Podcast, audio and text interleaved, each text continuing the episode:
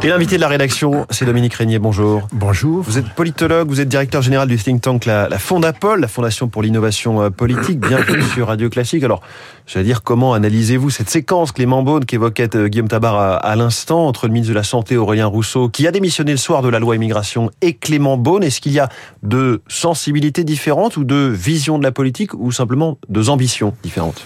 Je ne sais pas pour les ambitions. Euh, ce que j'imagine, c'est que le, le, macronisme qui arrivait à, à faire tenir en même temps, selon la formule très fameuse, des sensibilités politiques, disons de droite et de gauche, faisant suite à un système plutôt polarisé, droite et gauche, euh, ce système-là est, arrivé au fond en bout de course, c'est-à-dire qu'il y a une fonte du macronisme avec des eaux qui rejoignent le lit de gauche et le lit de droite. Donc c'est une sorte de retour du clivage gauche-droite et qui se qui se lit dans cette dans cette scène-là au moins. Et précisément euh, sur le fond, Emmanuel Macron venait de la gauche, il a été élu au centre en 2017, il a gouverné selon en même temps que vous évoquez.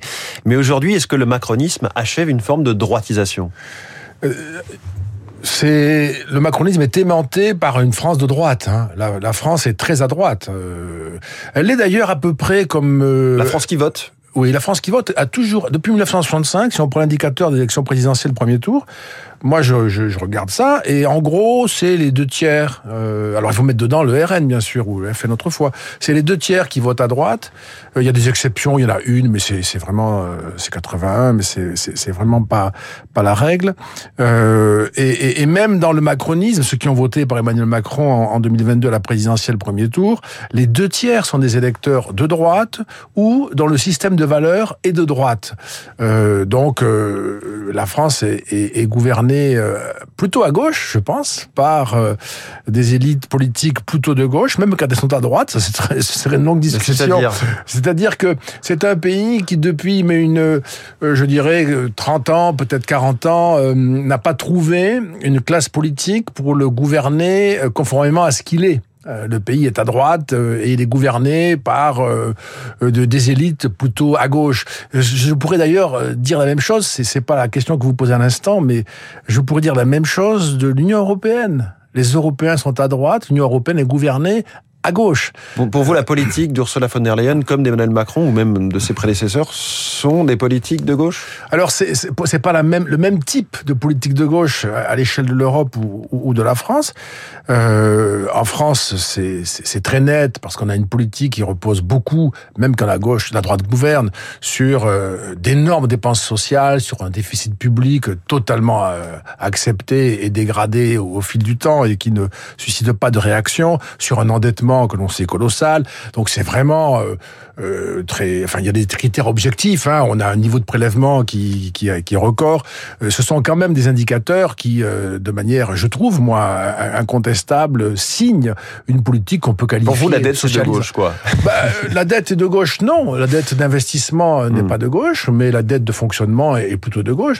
Et puis cette espèce de de dette reconduite sans arrêt est toujours mmh. dans l'accroissement et le renoncement à des forces qui sont elles plutôt dans la culture, je dirais, associées à des à, des réalités de droite. Par exemple, la création de le profit, euh, la, la, reconnaissance de la valeur du profit, etc. On voit bien que nous ne sommes pas dans une société qui. Moi, j'ai souvent fait remarquer qu'au Panthéon, il n'y a pas un seul entrepreneur comme si euh, la France ne pouvait pas être reconnaissante à l'égard des euh, de ces de ces de, des grands entrepreneurs qui dans l'histoire ont fait sa puissance parce mmh. qu'il n'y a pas de puissance, il n'y a pas de prospérité évidemment. Bon, c'est vrai que le Panthéon se renouvelle assez euh, assez tranquillement. Euh, la suite de ce deuxième quinquennat d'Emmanuel Macron avec un gouvernement, un parlement, un pays euh, qui sont gouvernables ou pas pour vous, Dominique Régnier? Très difficilement, parce qu'on voit bien qu'il n'y a pas de majorité pour le président, et c'est ce que les Français ont voulu, on peut le rappeler, mais il faut ajouter aussitôt, parce que nous avons souvent là-dessus un regard qui est euh, un peu unilatéral euh, ou déséquilibré, il faut ajouter qu'il n'y a pas d'autre option. C'est-à-dire que euh, si vous tournez le regard, vous ne voyez pas quelle est la figure politique qui peut prétendre avoir une majorité qui rendrait le pays gouvernable. En attente, dormante, potentielle, je ne sais quoi, non, il n'y a rien du tout. Oui. Hein, le macronisme n'a pas encore trouvé d'héritier. Est-ce que ce sera une espèce de compétition entre Gabriel Attal et Édouard Philippe? Je ne sais pas. Euh, mais on ne sait, on n'a pas d'héritier aujourd'hui aujourd'hui. Euh, la gauche euh, est en situation de, de, de, survie très difficile. La droite n'a pas euh, trouvé son chef, mais elle est dominée, ultra dominée par le RN de Marine Le Pen, qui semble avoir une sorte de, de, de, de force ascendante. Mais en réalité, on ne voit pas très bien ce que ferait Marine Le Pen si elle devait gouverner. Là, on est dans la, oui. dans la phase. Moi, je suis de ceux qui, depuis longtemps, considèrent que ce sont des forces qui montent en France et en Europe et qu'elles vont finir par gouverner en France. Elles le, elles le font de plus en plus en Europe, mais c'est pas pour ça qu'ils ont des solutions. Hein, et donc, euh, pour vous, c'est acquis que le RN ou euh, les autres partis euh, de ces mouvances vont arriver à l'Elysée si c'est pas en 2027, c'est euh, la fois d'après. C'est pas acquis parce qu'il y a des événements qui sont et, surtout que l'époque actuelle, hein, c'est l'époque de la grande histoire, nous y sommes, mais pour longtemps, pour toujours, il, se passe beaucoup de choses. Nous n'avons pas la maîtrise de l'agenda, de moins en moins. Euh, on est dans un grand tour, voilà tournoiement historique et donc beaucoup de choses vont, vont arriver pour modifier des, des prévisions. mais enfin, il y a une logique d'opinion et une logique logique électorale et une logique protestataire qui est très très visible. Euh, après, euh, gagner la présidentielle, c'est difficile. Euh, la gagner et avoir une majorité, c'est pas simple. La gagner, avoir une majorité et puis arriver à trouver des réponses à des problèmes extraordinairement compliqués, on va on verra à ce moment-là, par exemple, que Marine Le Pen. Moi, je trouverais ça passionnant de savoir qu'est-ce qu'elle pense de l'Europe finalement? Parce que si elle est... Elle a plutôt changé d'avis d'ailleurs. Alors, est-ce que est-ce que c'est explicite? Est-ce qu'elle est pour l'Union européenne ou contre? En tout cas, elle ne parle plus de sortie de l'euro. Elle en parle de plus. Brexit. Ne pas en parler, c'est pas une, c'est pas nous dire ce qu'elle en pense. Euh, est-ce qu'elle est pour l'euro ou contre? Si elle est contre l'euro, comment elle fait? Si elle est pour, comment elle fait? Sa mmh. politique budgétaire, etc. Donc là, on est vraiment dans, le, dans la partie la plus simple où on a l'impression qu'elle est portée par, par, par, par, comme sur des nuages. Mais la réalité, c'est que rien n'est clair. Elle était contre la réforme des retraites, elle veut augmenter euh, le minimum vieillesse, elle veut euh, euh, qu'on travaille jusqu'à 60 ans, enfin elle a peut-être changé d'avis depuis. Donc vous voyez, rien ne tient vraiment, il faudrait oui. quand même qu'on rentre dans, dans, dans, le détail. Dominique Régnier, euh, tout, tout, tout le, le, tout Paris bruise de rumeurs de remaniement, ça ne passionne pas forcément les Français. Et ce matin, le journal L'Opinion pose la question est-ce que finalement Emmanuel Macron a vraiment besoin d'un Premier ministre? La Constitution euh, le lui impose, mais dans sa pratique du pouvoir et dans ses relations avec les premiers ministres, il nomme généralement euh, des personnes qui n'ont pas de visée directe, euh, immédiate, électorale, des personnes qui l'arrangent et qui sont jusque-là, à ce moment-là, totalement inconnues du grand public. Qu'est-ce que vous en pensez? François Geffrier, moi je me disais, est-ce qu'il a besoin d'un gouvernement? Est-ce qu'il a besoin de ministres?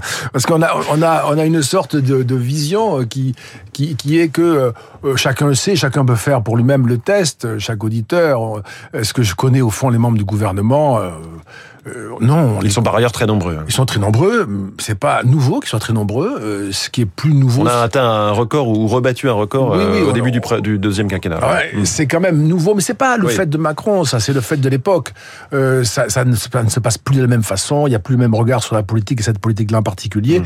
Voilà. Donc c'est, ce sont. Par contre, ce dont il a besoin, c'est d'une équipe compétente qui réellement sur des problèmes extrêmement, par exemple la question de, la, la question de de, des urgences à l'hôpital, euh, les services publics de santé, ce sont des, questions absolument euh, centrales dont les Français parlent beaucoup, qui les préoccupent énormément, euh, et, il faut trouver des réponses. Voilà, et ce sont des réponses techniques, donc il faut des techniciens. On peut pas simplement faire des actes de communication.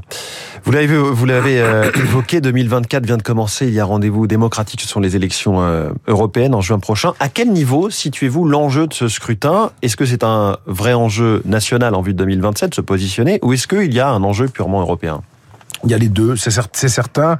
Euh, on ne peut pas s'empêcher de penser à l'enjeu national parce que ben, nous sommes en France et, que ça va peser effectivement sur la suite. Euh, là, on sait que pour le moment, ça, vaut ce que valent les, données à l'heure actuelle. Pour le moment, c'est le RN et Jordan Bardella qui sont largement euh, crédités d'une victoire. Le reste est plus confus et, plutôt délabré. On, on verra. Mais ce qui est plus préoccupant, moi je trouve, et plus frappant, euh, c'est la, dimension européenne. C'est-à-dire que partout en Europe, euh, cette droitisation des Européens dont je vous parlais tout à l'heure, elle est très impressionnante euh, et elle va très très vite vers euh, euh, des mouvements qu'on peut qualifier de droite populiste. Il y a un populisme de gauche, y compris en Allemagne, qui est en train de, de se développer avec Wagenknecht, mais, mais, mais c'est, encore largement un populisme de droite qui a le vent en poupe. ce qui est certain, c'est que à l'échelle de l'Union européenne, aujourd'hui, les partis modérés, centre-gauche, centre-droit, centre, sont en grande difficulté et probablement enfin on verra ça, hmm. pourrait bien ne plus pouvoir co-gérer euh, les affaires européennes en général et le Parlement en particulier comme ils le font depuis 1979. Oui, parce que là il y avait des grands blocs qui permettaient des coalitions et, des majorités. Est-ce que l'Union européenne a changé de visage, euh, notamment depuis cinq ans, et a montré une forme d'utilité, de combativité, que ce soit pour euh, commander des vaccins contre le Covid, la nouveauté de l'endettement commun, les 750 milliards d'euros de subventions ou de, ou de, prêts aux pays les plus en difficulté, la bataille de, la régulation des GAFA aussi en matière de concurrence comme de, de protection des droits des utilisateurs ben, ce sont des ce sont des pistes euh, qui ont été euh, engagées. Enfin, on, avance sur une Europe euh, efficace. la plus grande démonstration d'efficacité de l'Europe que les Européens ont enregistrée, c'est l'euro. Hein, c'est ça qui fait tenir aujourd'hui l'Europe. Euh, et je, je, le dis avec insistance, parce que si nous avions, par des raisons que j'ignore, une crise financière qui pourrait peser sur, euh, sur l'euro, sa réputation, sa valeur, que sais-je, etc., alors là, tout le système s'effondrerait et très vite. Donc ça tient aujourd'hui par l'euro, mmh. euh, y compris dans l'électorat euh, populiste de droite, on ne veut pas quitter l'euro, euh, personne ne veut quitter l'euro. Donc ça, ça tient. Sur le reste, oui, il y a des éléments qui sont engagés, ça va pas très vite quand même. Euh, et en particulier en ce qui concerne euh, la régulation de l'immigration, je ne comprends pas, moi, cette espèce de lenteur invraisemblable. C'est une course de vitesse aujourd'hui. Les forces euh, anti-européennes, on peut le dire comme ça, vont très très vite. Euh, et les éléments de réponse sont assez évidents. Hein. Il faut défendre des frontières communes si on ne veut pas qu'il y ait de frontières nationales. Donc voilà, c'est le, le schéma est très clair. De la même façon que cet écologisme européen qui n'a pas toujours de rapport avec l'écologie, euh, et qui met l'Europe, euh, qui menace l'Europe d'une forme de supplice. Nous Vous parlez de quoi des, euh, des pesticides, de la voiture électrique? Oui, c'est-à-dire qu'il y a un excès, un dogmatisme, une espèce d'autoritarisme qui se ressent dans, pour un continent qui, même quand il ne fait pas ce qu'il faut, en particulier du côté allemand, globalement, malgré tout, n'est responsable que de 8% des gaz à effet de serre sur l'ensemble de la planète. C'est pas la partie où ça se jouera essentiellement. On ne peut pas mettre au supplice des Européens déjà très inquiets en laissant penser que leur comportement va euh, euh, retarder le réchauffement hmm. climatique. ça n'est pas des effets d'entraînement aussi qui peuvent jouer. Non, mais ça, ça n'existe pas. Ça, ça n'existe pas. Ça soit, la, politique, c'est un rapport de puissance. Les autres puissances vont chercher à tirer le maximum d'avantages. Hmm. mais en tout cas, tout le monde peut toujours dire si les autres ne le font pas. Ah, non, mais c'est pas. Enfin, moi, je ne crois pas du tout à cette doctrine-là. Je, je, pense que c'est une c'est une vision très très irénique de la réalité politique. Regardez euh, Poutine, regardez Xi Jinping. Imaginons que sont sensibles à l'exemple européen, ça, ça n'est pas crédible du tout. Par contre, euh, ça, ça, ça, défait, la, ça défait le rapport qu'ont les Européens euh, à, à l'Europe. Donc, il est, il est urgent de développer des éléments de puissance de l'Europe. L'euro en est le meilleur exemple aujourd'hui. En ce sens-là, mmh. c'est la leçon à suivre. Dominique Régnier, s'il est un Européen pur jus, c'était bien Jacques Delors, ministre de François Mitterrand, président de la Commission européenne, disparu euh, il y a une semaine. Est-ce que Delors avait quelque part raison trop tôt sur sa vision de l'Europe, ou bien ce sera éternellement de l'ordre de l'utopie politique non, c'est un. Je trouve qu'il a posé euh, à son époque. Euh, c'était pas le premier à le faire, mais il a posé avec force euh, une vision de l'Europe ambitieuse qui correspond à ce que l'on peut défendre si on a le sentiment que désormais les nations européennes sont, ne sont pas dimensionnées seules pour peser mmh. non seulement sur le monde, mais aussi sur leur destin, parce que ça se passe différemment, c'est la globalisation, etc. Donc là, c'est une vision qu'il avait, qu'il avait, qu'il avait qu'il qui était juste, euh, ça reste euh, vérité historique. Elle s'affirme chaque jour. On le voit tout le temps en ce moment. Nous sommes peu de choses, même si nous sommes soudés, euh, nous sommes peu de choses. Alors a fortiori si nous nous divisons. Euh, donc c'est une vision pertinente, il faut la déployer, mais dans un sens qui est celui de l'efficacité, comme on le disait à l'instant, et en particulier de la puissance. Il faut que l'Europe retrouve ce goût de la puissance, mmh. cesse de vouloir, par exemple, s'ériger en modèle vertueux, euh, soit plus efficace, plus capable de retenir et même de, en quelque sorte, de d'être crainte aussi. Le l'Europe devrait réapprendre ce rapport fondamental à la politique. Oui, c'est pas trop le cas aujourd'hui, hein, la crainte de l'Europe. c'est pas ça. Et aujourd'hui, on reparle d'élargissement de l'Europe, notamment à l'Ukraine, mais aussi à, des pays des Balkans, et cela agit vraiment pour, le coup comme un repoussoir. En France, c'est, j'allais dire, c'est niette. Oui, l'élargissement est tout à fait impopulaire, mais là, pour le coup, et on n'aura pas le temps de, de, discuter de ce point, bien sûr, mais pour le coup, euh, c'est un, un, sujet stratégique fondamental. Et la question de savoir si oui ou non euh, on, on, intègre euh, l'Ukraine ou à quelle vitesse on intègre l'Ukraine est une question de géopolitique euh, mondiale. Il ne faut pas se tromper parce que c'est un, un grand face-à-face en mmh. ce moment entre le, question économique le monde hein. démocratique et le monde, et le monde despotique. Hein. Dominique Régnier, politologue, directeur général de la Fondapol, la Fondation pour euh, l'innovation politique. Merci beaucoup d'avoir été ce matin en direct, l'invité de Radio Classique. Il est 8h29, l'essentiel de l'actualité, la revue de presse et puis Esprit Libre dans quelques minutes avec ce matin.